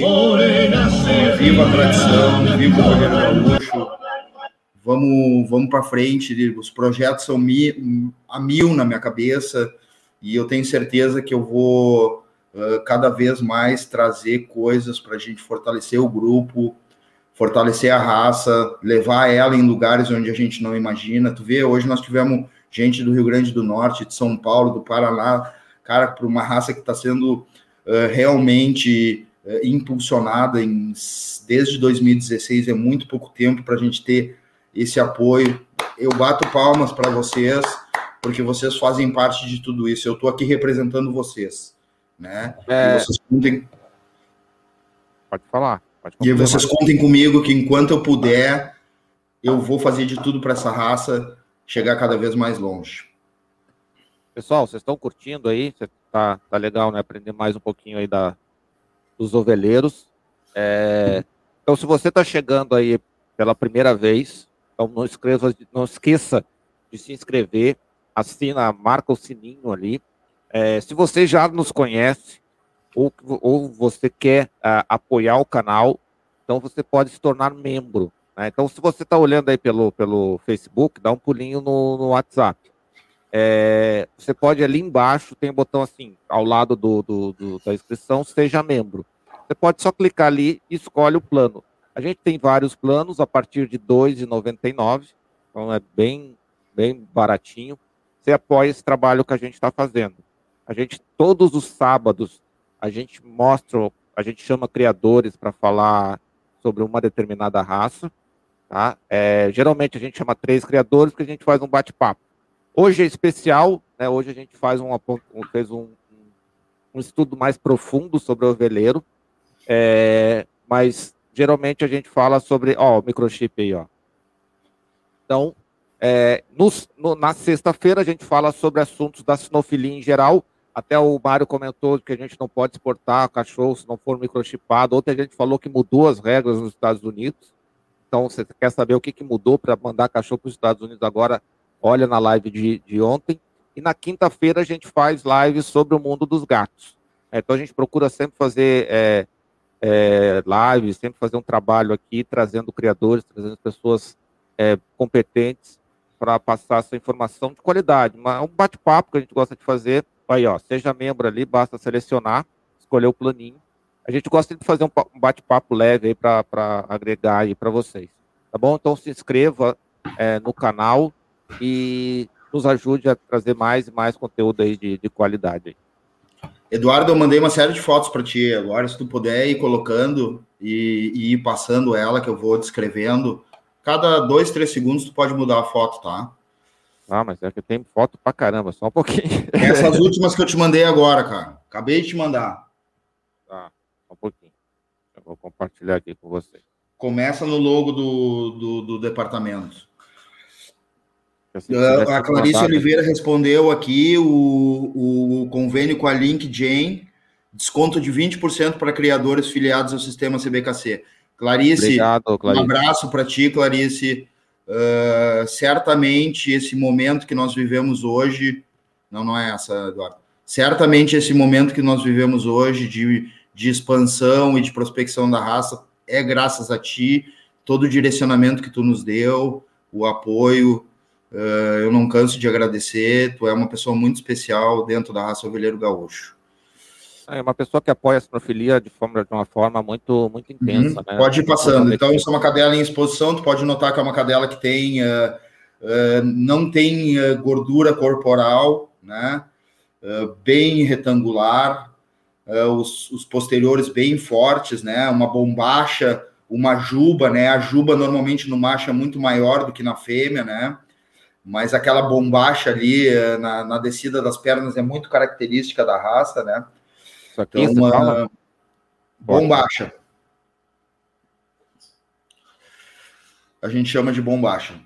Uh, pode passando aí, ó. Esse é o, um cachorro com 6 a 7 meses de idade, é um cachorro Merle, ó, com uma manta bem coberta sobre o pelo branco, né? Ele tem pouco pelo branco na parte superior do corpo, tu pode observar com, com seis, sete meses que ele não está prestando atenção na vaca.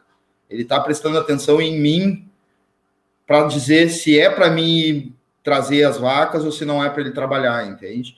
Então, um cachorro muito atento ao seu dono, ele, ele, vai, ele vai correr, ele vai sair de perto de mim, vai correr, vai chegar lá perto da vaca, mas não vai ser aquela afobação de pega, empurra, late, morde, né? Ele vai esperar eu dizer alguma coisa, dar um assobio, pega, vaca, entende? Então, uh, desde muito novo, esse cachorro foi muito. Esse cachorro era o que estava naqueles dois vídeos que eu te mostrei antes.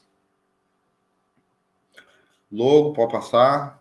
Tá, essa é a cadela do Bruno Tombi, tá? Essa é cadela do Canil do Morada de São Chico, da Ana Luísa, do Arnaud. Um abraço para eles. Uh, essa cadela é da Bruna, do Canil. Ah, ela mudou o nome do canil agora, mas não me lembro. É da Bruna. É da Bruna, bem, bem bonita a cadela, muito linda esse Merle, tá bem marcado ele. É uma cadela muito bonita.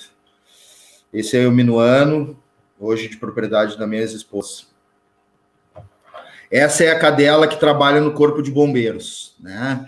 Então, o que eu vinha falando a respeito de que a gente tem outras qualidades que não aquelas principais da raça. Essa cadela faz pet terapia, faz, faz educação escolar, é parceira do Corpo de Bombeiros de Santa Cruz do Sul, né? Ela é uma bombeira, se tu olhar na foto, ela carrega um colete de bombeiro, então ela faz parte da corporação, ela é membro da corporação e isso mostra aquelas qualidades que eu sempre falo que o ovelheiro é um cachorro completo, é uma raça completa, ela tem capacidade e inteligência uh, de uh, suprir outras atividades que não aquelas principais. Ah, o Mário está dizendo que a cachorro é bombeira é cachorro de trabalho. Bueno, meu amigo, é um cachorro de trabalho que está fazendo outras atividades, né? Então, isso é uma coisa louvável dentro da raça e isso faz com que a raça se prospecte mais né? Que daqui a pouco a gente tenha cachorros ovelheiros fazendo guia de cegos, que a gente tenha cachorros fazendo salvamento em mata, que a gente tenha essa raça uh, fazendo pet terapia. Aliás, a Ana Luísa já faz muito bem isso também, né?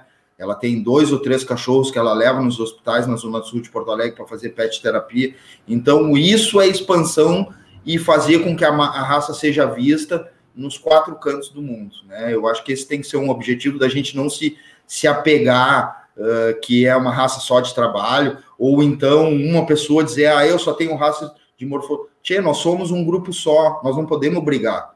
Aliás, nós não podemos brigar, nós temos que nos unir, nos unir para ir cada vez mais longe, né? Cada pancada que nós tomamos como grupo é um passo à frente que nós poderíamos ter, dar em direção ao mais um sucesso da raça. Então, essa cadela bombeira de Santa Cruz é a cadela da Penélope, né, do Canil Alma de Campo. Parabéns, Penélope, Gustavo, Melissa, uh, Isa. Um abraço para vocês. Esse é o Pampa, que é pai daquele cachorro amarelo que eu te comentei antes, que estava comigo. Tu pode olhar que ele tem as orelhas bem eretas. Te lembra que eu te comentei da outra vez que eu tinha um cachorro que não era de exposição, Sim. mas ele foi um excelente pai? Esse é o Pampa ele, ele não é um cachorro de exposição, ele, ele não se enquadra. Nós levamos eles nas exposições, mas ele não foi bem nas exposições. E a gente sabia que ele não ia bem nas exposições, mas ele era um cachorro de trabalho fenomenal, parceiro, educado, de guarda. Tu não botava a mão na porteira lá em casa para entrar, porque ele não te deixava entrar dentro de casa. Brabo, brabo com os de fora. Então, acho que tem mais algumas fotos, Eduardo. Tem, mas é que você, você me mandou as fotos agora, né? Tô tentando aqui fazer o máximo aqui. Deixa eu ver só. Deixa eu ver aqui. Só um a última foto, que é um cachorro olhando para o lado. Deixa eu ver se eu consigo pegar aqui, tá? É, já vou botar aqui o. Já vou compartilhar aqui. Só, um, só um, o, eu acho o, Mário, o Mário, o Mário quer me derrubar. O, o Mário quer me derrubar. Ele manda as fotos agora. Vamos lá, olha aqui, ó. Ó. Ó. Olha, uh, isso eu acho que é, uma, que é uma coisa que a gente comentou também numa outra oportunidade. Uh, por exemplo, em certos países da Europa, uh, tu vai apresentar um cachorro e as pessoas vão, vão vestidas com as suas características, com aquele, com aquele traje escocês ou com os smokes ingleses. Então, eu estou apresentando um cachorro pilchado para mostrar a, a minha origem e a minha essência e a paixão que eu tenho pelo Rio Grande do Sul, dentro de uma exposição do Kennel Clube, um ovelheiro gaúcho. Nada mais justo que eu tivesse devidamente piochado dos pés à cabeça para fazer a apresentação desse cachorro. Né? Tem outras pessoas que não, os handlers que carregam os cachorros se vestem de terno e gravata.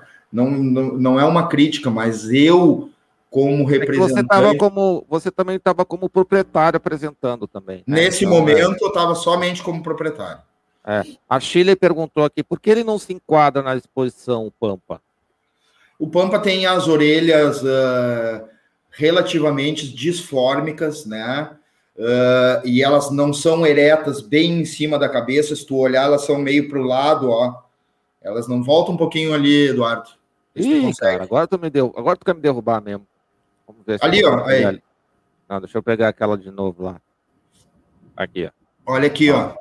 Então, ou seja, as orelhas elas não são eretas para cima, elas são eretas para o lado, né? Uh, eu não gostava muito do caimento que ele tinha na garupa, no final da garupa. Eu gostaria que ela fosse mais reta, assim, como se fosse uma prateleira, exatamente aí. Olha aqui, ó, olha a diferença, olha a diferença aqui, ó, olha a diferença. Da... Olha só, tá vendo? Olha aqui. Bota aquela lemoa, a amarela, aquela. Ó. Essa aqui tá deitada, né? Fica difícil. A amarela, ó, aquela. Tá percebendo aqui a diferença? Uhum, exatamente. Então, uh, uh, ele tinha, ele tinha uh, a cabeça um pouco maior, assim, do que o normal dos cachorros, mas é ele foi... Mesmo, né? Esse é aí. Mesmo. É, é, pode ver que ele tem a garupa levemente caída no final, né? É. Então, eu gostaria... Aqui, ó, olha como ela é mais reta, ó. Então, ou seja, a gente vê mais homogeneidade é um na, linha, na, na, linha superior, né? Sim, mas isso são detalhes que os juízes olham também, né? Então a gente sim, também é, é, é, um, é um detalhe, assim, é um dos detalhes de todo sim, cachorro, né? Sim, sim. E, e, tem uma coisa também, Chile, que às vezes tem cachorro que não gosta de exposição. Tem cachorro que adora. Entra na pista, o cachorro fica deslumbra, fica se transforma, né? É como, sim, ele, como cresce, humano. ele cresce. É, como ser humano. Tem gente que gosta de aparecer e tem gente que é tímido. O cachorro cresce, tem cachorro que cresce em pista mesmo. A Ana Luísa, por exemplo, que é uma das nossas uh, maiores uh, participantes de eventos com o maior número de cachorros. Essa foto é muito linda. Essa foto é muito linda. Deixa eu terminar de falar com a Ana Luísa. Não muda essa aí ainda que eu quero falar. Uh, Ana Luísa uh, normalmente leva oito, nove exemplares numa exposição, né? É uma, é uma criadora muito dedicada, uh, tem um muito, muito carinho por ela e pelo, pelo trabalho que ela vem fazendo. Então, uh, a gente precisa ressaltar quem está quem tá andando, né? Agora, nós temos outras formas, né, de, de, de, de, caminhar, que é também a parte do trabalho, o trabalho com ovelhas, o trabalho com gado. Nós temos que fazer esse trabalho genético. São muitas linhas que convergem para a gente tentar criar um caminho reto sem desviar desses princípios, morfologia, trabalho, uh, guarda e companhia. Tia, essa foto é muito legal. Uh, a minha ex-companheira está sentada lá dentro, lá, para que os cachorros ficassem perto da porta, né, escondida. E quando eu chamei a atenção para bater a foto, tu nota que eles estão, os três, ou os quatro, até o que está sentado ali, deitado, muito focado em mim, né? Então eu acho que essa, essa foto representa muito essa essência de campo, né? Cavalo, cachorro, galpão, a lida de campo, né? É, é muito linda essa foto, eu gosto muito. Tem um. Não, e, a, e a, a, frente desse cachorro aqui também é uma coisa que chama. Essa é uma cadela, por incrível que é. pareça, essa é uma cadela. Ela faleceu há dois anos, né? Ela, ela tinha sido atropelada aos dois anos de idade, ela tinha placa de, de alumínio ou de titânio, não sei, no, nos quadris, né? Essas, esses três cachorros, cadê a Alessandra? Tá aí ainda, Alessandra? Esses três cachorros que estão de pé aqui moravam no apartamento, ó. A Lixiguana, a Sarabi, o Minuano moravam no apartamento, né? Então, é uma cadela. Ela tinha muita aptidão de trabalho, mas como ela já tinha sido uh, operada e tinha problemas no quadris, a gente evitava que ela tivesse contato com animais de grande porte para não ter risco dela se machucar de novo. Aí o Pamp e a Pampiana, filha dela, pode ver que a orelha é estranha ali, olha, Eduardo. Ele não tem um formato tão bonito de orelha só, só que era um cachorro muito forte, muito retangular, tinha uma força nos garrão, excelente de trabalho. Então, uh, era isso, cara. Isso aí foi, foi, foi bem legal a gente mostrar essas fotos, porque faltou uma, Eduardo. Vou te mandar agora, eu quero te mandar a foto de um outro cachorro que eu acho que eu quero falar dele, que é importante. Deixa eu te mandar aqui, por favor. Na verdade, eu falei até agora praticamente da, de todos os, os, os, canis, né? Mas eu quero fazer uma referência também a, a Rosana, do canil Faísca de Sol. Tem uma genética maravilhosa, uh, vem fazendo um trabalho maravilhoso também, junto com a Nai, né? Que é dona desse cachorro, que eu vou mostrar a foto aí que o Eduardo está procurando ali. Não? Eu vou tentar ver se eu consigo não está nesse bloco, está em outro. Ah, tá. É, vou cancelar aqui. Eu acabei de mandar no WhatsApp. Tá, vou ver se eu consigo compartilhar aqui. Um tá. Uh, a Nai tem um cachorro chamado Menino, que é um cachorro muito bonito, que tem sido usado em várias cadelas, né? É um cachorro que eu gosto muito, há muito tempo eu gosto muito desse, que ele é muito pequenininho. E a Rosana também vem fazendo um trabalho muito legal. Eu acho que essa questão da gente. Esse? Tá aí o menino, ó. Tchê, Agora, esse... é uma sacanagem com o menino, né, o, o, o Mário? É, de, quem é o, de quem é o cachorro? Ele certamente deve estar olhando uma cadela do outro lado da rua. Oh, mas, gente, tira, não tira a foto de bunda do cachorro, gente. Não, cachorro bonito assim. Cachorro bonito assim. Foto, você tira uma foto, foto é bonita dos cachorros. Essa foto é boa para te mostrar como a linha de cima é bem angulada. A, ah. inserção, a inserção de cola é boa. Olha a força que esse cachorro tem nos garrão. Então, uh, é, é, da criação da Rosana, do Faísca do Sol, mas de propriedade da Anai. E, e eu, eu gosto demais desse cachorro, acho, acho que é um cachorro muito interessante. Ele está sendo bem utilizado agora em várias cadelas e vai deixar uma herança genética muito legal desse cachorro aí. Mas como é que são ali o, o pessoal que como é que é o quem foi que perguntou aqui o o, o Ricardo Coelho. Para quem não para quem não é do sul, me explique o que é uma bombacha do cachorro. Uh, essa, essa pelagem que tem aqui, mais esbranquiçada aqui, entre os dois lados da cola, né? Essa pelagem, assim, ela aqui? forma. É, forma uma, uma, uma, uma, sobre. Uma, uma sobre uma saliência mais mais para fora do corpo assim sabe e, e, normalmente quando tu trima e que tu escova aquilo ali, ela fica bem aberta, assim, como se fosse um cabelo bonito da mulher, bem penteado, sabe? Então, é, essa, essa é a pelagem que a gente chama de bom. E olha como um macho tem a juba bem mais uh, volumosa, né?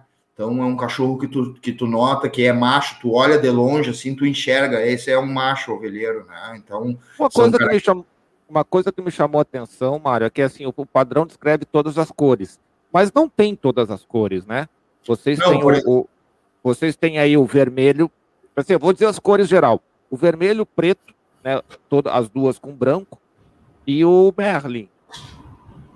Né? Não, e as tonalidades de vermelho. Temos o né? tricolor, né? eu te botei uma, tu botou aí uma foto da cadela tricolor, né? Preta, branca, aquela que tu falou que tinha uma força atrás. Essa aqui ah, do meio é tricolor, ó. Aumenta ah, para a gente ver. Aumenta para a gente ver. Essa cadela é tricolor. Por exemplo, esse cachorro aqui, ele, ele é, ele tem uh, colorações pretas dentro do amarelo, né? Então ele não é considerado amarelo e branco, né? Vocês chamam como? É, cara, agora vou te A gente chama ah, de osco, osco na pelagem gaúcha, tá? Mas ele tem uma, uma denominação. Pessoal, me ajudem aí, Rosana, Nai. É quase um sable. Não. Agora, agora forcei o galchão aí, né? Não sei te dizer. Me ajudem aí. Qual é a pelagem para o osco dessa nova definição da CBKC aí, por favor? Então nós temos todas as pelagens. Olha a predominância preta nas extremidades da, da orelha. Não, também. mas assim, ó, você, assim, ó, vocês, vocês não. Mas assim, é, são cinco. Vamos lá, são cinco cores. Sim. Não mais do que isso.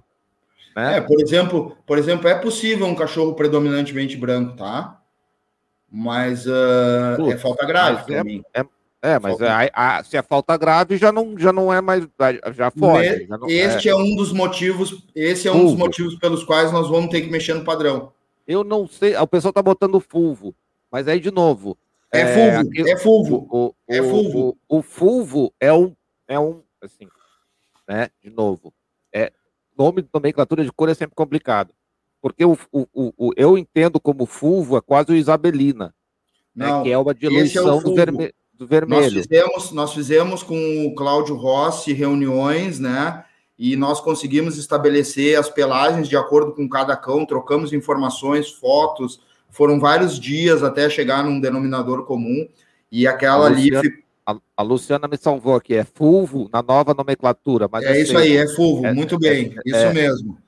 É então, fulvo. Boa, Rosana, boa, Bruno, boa, Penélope, o... valeu, Luciana. Mas assim, são cinco cores que tem, pelo que você está falando aí. É, cores. se eu não me engano, hoje são, sim, são poucas cores mesmo, tá? E aí fica a dica, mas... Mário, Mário, na próxima revisão do padrão, coloca cinco cores. Não põe todas as cores só assim. Daqui a pouco vai ter azul, daqui a pouco vai ter isabelina. Ah, mas deixa eu só pouco... te dizer uma coisa. Deixa eu só te dizer uma coisa. Eu acho que nesse, e eu já falei isso, já a gente já teve reuniões para vamos mudar isso, vamos mudar isso. Nesse momento, não é um momento de mexer no padrão, Eduardo. Nesse momento. Não, mas tá? eu não estou falando para mexer agora. Não, eu sei, mas eu concordo contigo. Por exemplo, o chocolate que só tem no Border Collie não é aceito no noveleiro. Só que pelo padrão é possível ter. É, alguém vai criar. Aí vai dizer, ah, mas está dizendo, todo aceita. Mas não tem. Não, mas nas novas, nas novas nomenclaturas que a CBKC impôs, essas, essas cores, por exemplo, predominantemente branco, predominantemente preto, chocolate, não vão existir, tá? Elas não vão existir. Então, na verdade, nós vamos ter que fazer adequações no padrão e provavelmente esse vai ser o próximo passo. Eu tenho certeza que a Clarice vai me chamar essa semana para a gente mexer no negócio das cores do padrão, né? Então, uh, eu, eu, eu só acho que não é momento da gente fazer mudanças muito drásticas dentro do padrão, porque é um momento de agregar pessoas e de cães dentro, dentro desse, desse lugar. Para que ali na frente a gente tenha mil, mil quinhentos, dois mil cães. Não, de maneira nenhuma, mas assim, é, é só regulamentar aquilo que já tem né? Porque são, são sei lá, cinco, seis cores, uma quantidade. Sim, mais ou menos. Dá para enumerar, dá é. para enumerar, né? Não é preto com branco, amarelo com branco, o fulvo, o, o merle é, dividido talvez em duas ou três tonalidades, o tricolor dá sete, oito no máximo. É, entendeu? Então fica, fica tudo muito mais fácil quando está no. Mas a tua colocação é pertinente, Eduardo, porque o branco não é aceitável, o todo preto não é aceitável, e o chocolate, que é uma pelagem típica só do Border Collie, não é aceitável. É, eu acho que sempre tem que ter branco, né? Sempre tem que ter o branco, né? Não, sempre, o, tem, ter, tem, sempre tem que ter algo branco nele ou não. Antigamente, essa raça também era conhecida como collar ou coleira, por causa da mancha branca, predominantemente branca, que tinha no peito, e entre o pescoço e o peito né? Então, uh, isso era uma característica de tu ouvir o pessoal lá do fundão do campo dizer: ah, tá lá o Coller, tá lá o Coleira, né? Também por uma origem do cole, né? Mas também por causa dessa coleira branca que é muito comum. Hoje, que nem aquela cadela do Bruno que eu te mostrei, ela tem menos pigmentação colorida e mais branco. Ela não, ela não formou uma coleira definida, mas isso não desmerece ela, tanto é que ela tem ganhado várias exposições tem ido muito bem em várias exposições. Não, legal. Pessoal, a gente já estourou o nosso tempo aqui, a gente vai falando, conversando, batendo papo e tal, e já estouramos nosso tempo. É, eu acho que eu li, é, se eu não li todas as perguntas e comentários aqui, a maior parte deles. É, então, assim, é, se vocês precisarem entrar em, quiserem precisarem entrar em contato com o Mário, é, o Insta dele está ali, tem também um site, né, Mário? Fala um pouquinho do site para gente aí. Uh, o Bruno Tombi, tá? Nosso amigo e criador lá de São Paulo, uh, começou a recolher. Ele é um apaixonado pela raça, ele a família dele, né? E, e, começou a fazer essas coletas individualmente de informações e, e é, é, esse trabalho ali desse site que é ovelheiro.com.br, né? Uh, foi todo feito por ele, tá certo que as pessoas ajudaram alimentando as informações do banco de dados, né? Mas o banco de dados era uma exigência da FECIRS, né? Tanto quanto as lives técnicas, né? Que a gente começou a fazer e pretende fazer outras. Então, uh, eu agradeço ao Bruno por esse trabalho que ele fez. Uh, acredito que dentro do site tem muita informação pertinente.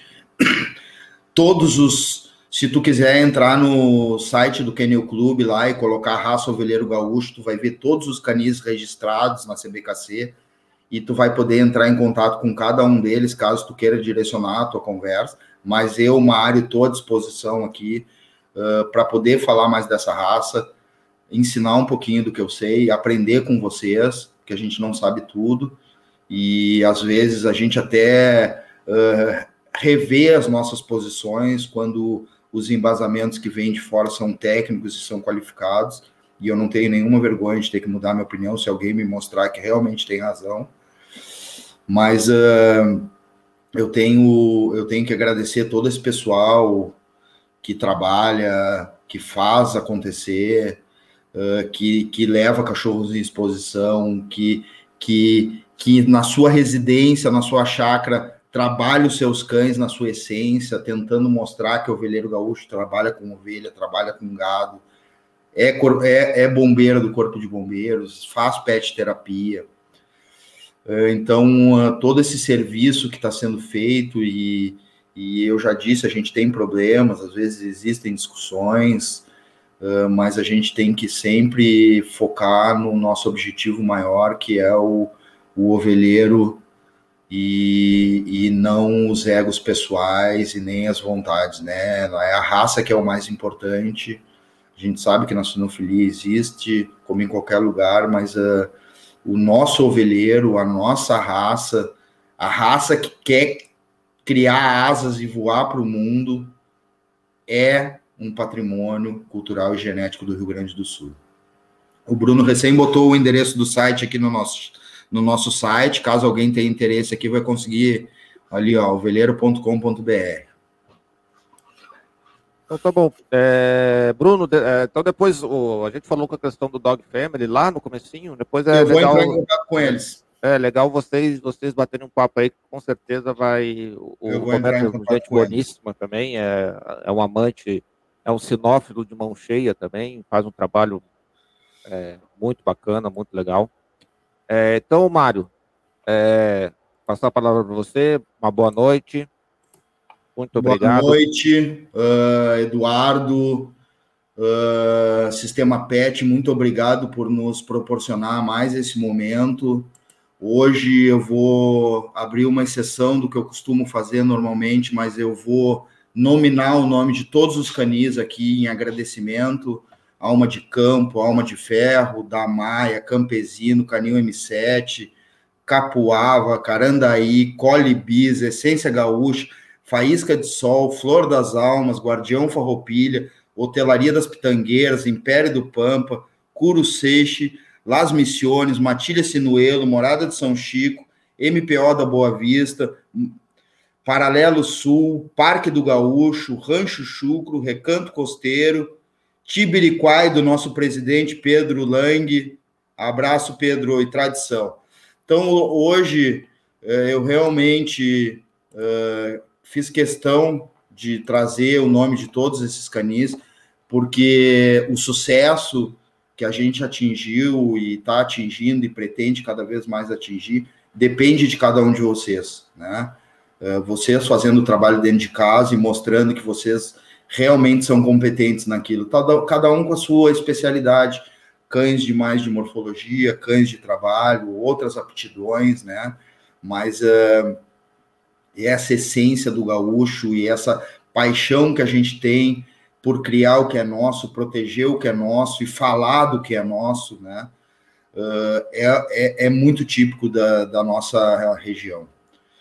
Uh, agradecer a Clarice de novo por todo o apoio, o Kennel Clube do Rio Grande do Sul, a FECIRS, a CBKC, na pessoa do Fábio Amorim, uh, todo mundo que tem dado apoio para a gente, a Manu Rossi, que já nos convidou para participar da, dos, dos canis responsáveis, né, amigos do bem, então uh, a Georgia também, que me trouxe aqui pela primeira vez, uh, eu estou muito agradecido em cada vez mais a gente poder fazer com que o ovelheiro gaúcho não seja só símbolo do Rio Grande do Sul, mas que ele seja ele esteja presente em todos os cantos desse Brasil e do mundo.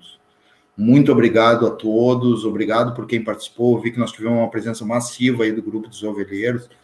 Vocês são uh, realmente uh, quem faz a diferença. Eu estou aqui representando vocês. Eu falo por vocês. Eu não falo por mim. Uh, a Clarice uma, usa uma frase, e eu vou usar hoje a frase dela. Uh, juntos nós somos mais fortes, né? E, e, eu acho que esse é o caminho que a gente vem tomando e que a gente vem tomar. Expo Inter 2022, mais de 100 cachorros em pista, uma prova de trabalho, uma prova de gado, uma apresentação cênica relembrando as tradições e a paixão do gaúcho pelo cavalo e pelo cachorro. Então, sejam convidados, estão convidados para em 2022 todos vocês estarem aqui com a gente na Expo Inter. Um abraço do tamanho do Rio Grande.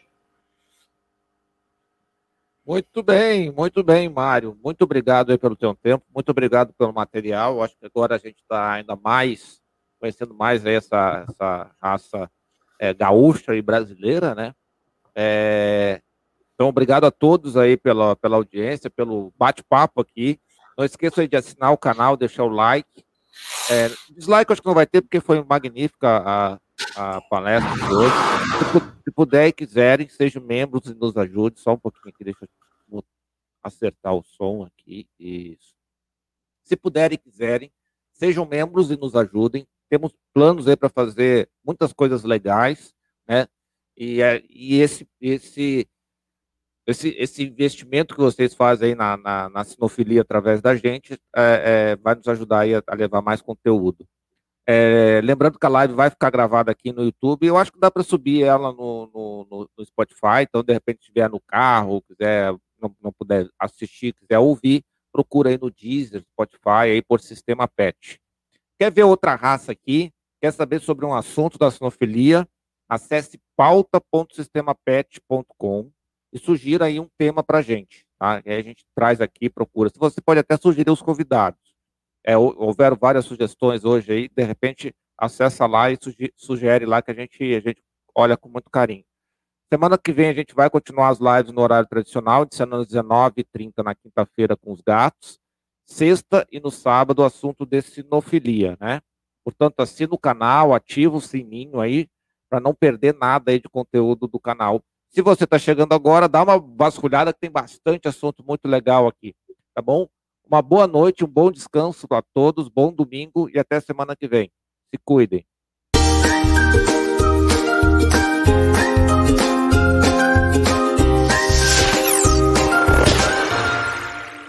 Sabemos que os criadores têm muito pouco tempo para cuidar da divulgação de seu trabalho na internet. Mas tudo mudou com a chegada do sistema PET, uma solução completa de gestão e marketing para criadores de cães e gatos. A plataforma gera um site moderno, eficiente e inteligente, focado especialmente para a melhor visualização do trabalho de criadores. Contamos com várias formas de deixá-lo destacado no Google, facilitando que seja encontrado pelos clientes que desejam um criador sério. Acesse o sistemapet.com e apareça para o mundo agora.